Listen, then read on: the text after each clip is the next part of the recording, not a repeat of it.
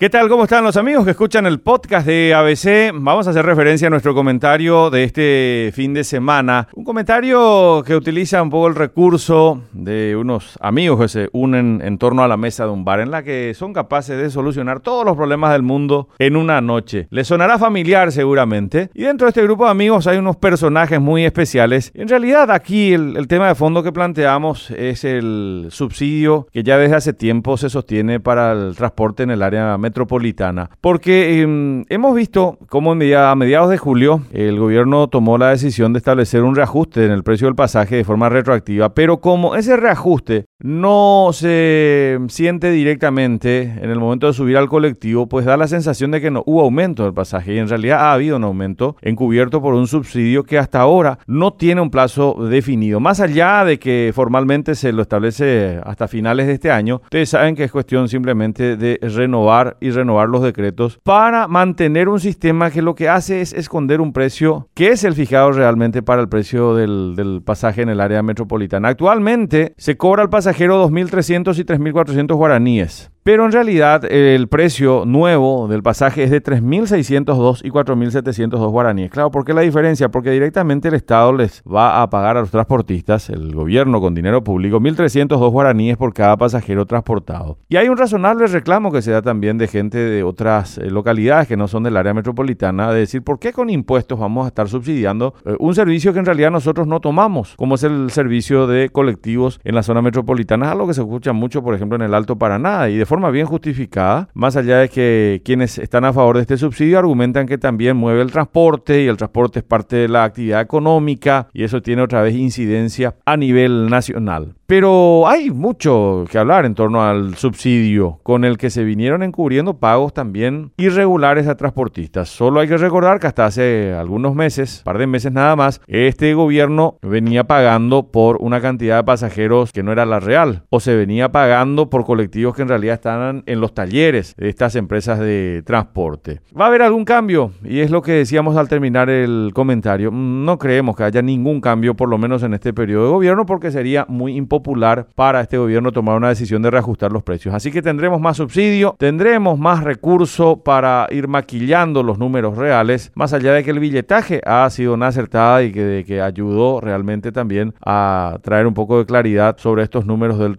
del transporte metropolitano. Pero el subsidio continuará y seguirá siendo usado como herramienta política para maquillar las subas y un gobierno debilitado como este no creo que quiera generar otro tema de descontento popular. Hasta la próxima semana.